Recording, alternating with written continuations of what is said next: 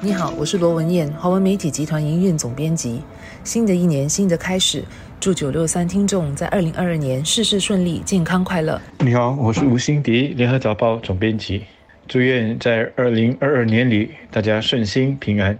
总理在二零二二年新年献词中，把这新的一年形容为一个过渡期。对我而言，它代表了转变，也代表了希望。我们与官病斗争了整整两年。第一年，我国和全球人民的生活和各国的经济都被疫情阻断和颠覆了。我们生活在被疫情笼罩的环境和氛围里。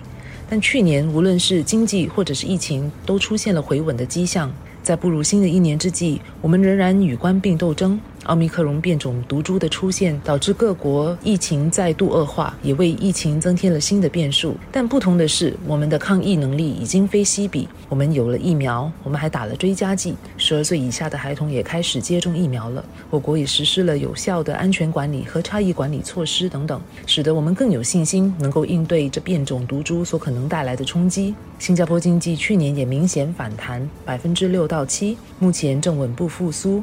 二零二二年预计将能够继续增长百分之三到五，政府也将逐步取消紧急援助措施，在奥密克戎受到控制后，也会恢复跨境旅游，让我们与世界各地重新建立联系。因此，二零二二年将是我们过渡到后疫情新常态的一个关键的一年。过渡的意思呢，就是我们会到达一个新的地方。从疫情来看，我们的确有这样的信心。越来越多的研究报告已经证实了。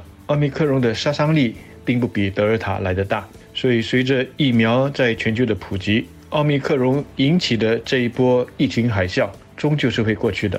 在二零二二年，只要我们大家齐心合力，是能够进入一个与官病共存的新阶段。那么在经济方面，李显龙总理指出，我们正稳步的复苏，预计将能够跟上全球经济复苏的步伐。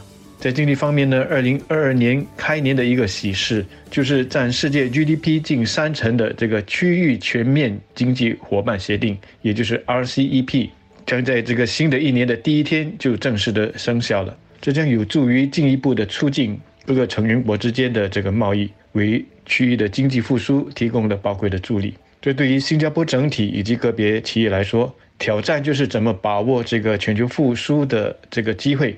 顺势的提升自己的价值，我们不只要往前进，而且还要跑在别人的前头。总理在新年献词中也重申了新加坡所面对的挑战。新加坡能否成功促进经济增长、国家繁荣发展，也将取决于全球和区域局势的稳定，而中美关系是其中的关键。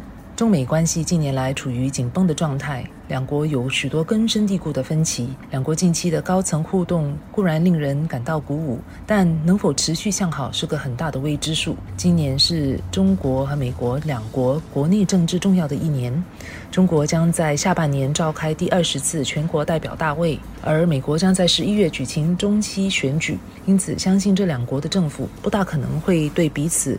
放软姿态或做出太多的让步，只能希望两国关系不会恶化，殃及新加坡、亚细安的全球。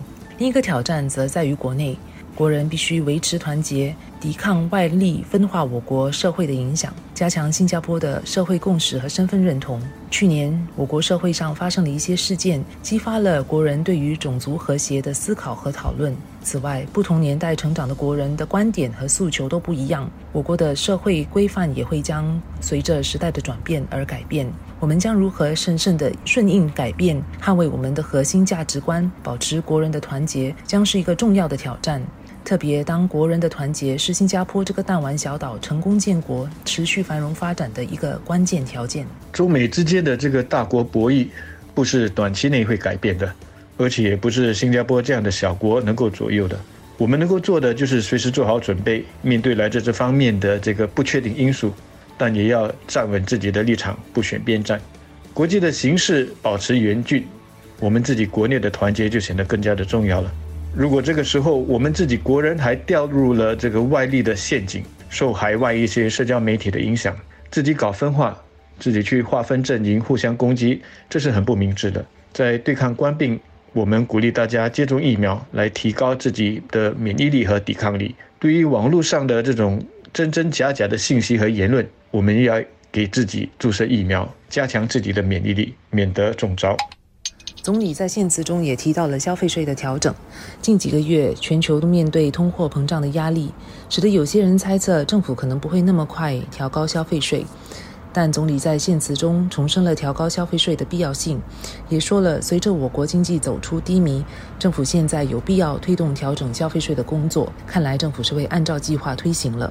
新加坡要发展充满活力的经济，打造更公平、包容和团结的社会，将需要更庞大的资源来扩大医疗体系、推行援助计划等社会项目。因此，政府是有有必要通过调高消费税等税收举措来增加收入。而从消费税这种基础广阔的税项着手，将确保政府有充足可靠的收入来维持各项社会发展项目。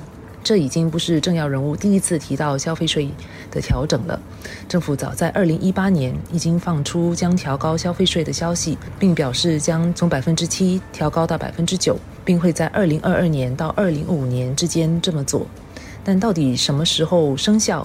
是一次性还是逐步调高？政府又将如何缓冲上调消费税对中低层收入的冲击？相信再过不久，也就是财政部长黄循才在二月十八日发表财政预算案声明的时候，我们就会有分晓了。当然，所谓谈到消费税的调整，未必就是会立刻的实施。政府也很可能会给商家和企业一些时间去调试，只是这一时间究竟会有多长？是一两个月，是半年，还是甚至一年？另外，随着消费的进一步上调，网购平台没有征收消费税，而实体商家需要征收消费税，这两者之间的这个差距，或者是说实体商家所谓的不平等，就会更加的明显了。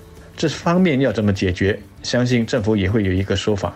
当然，就像过去几轮消费税的上调一样。政府已经保证会给予低收入和中低收入阶层一些援助，以缓冲消费税上调对他们的影响。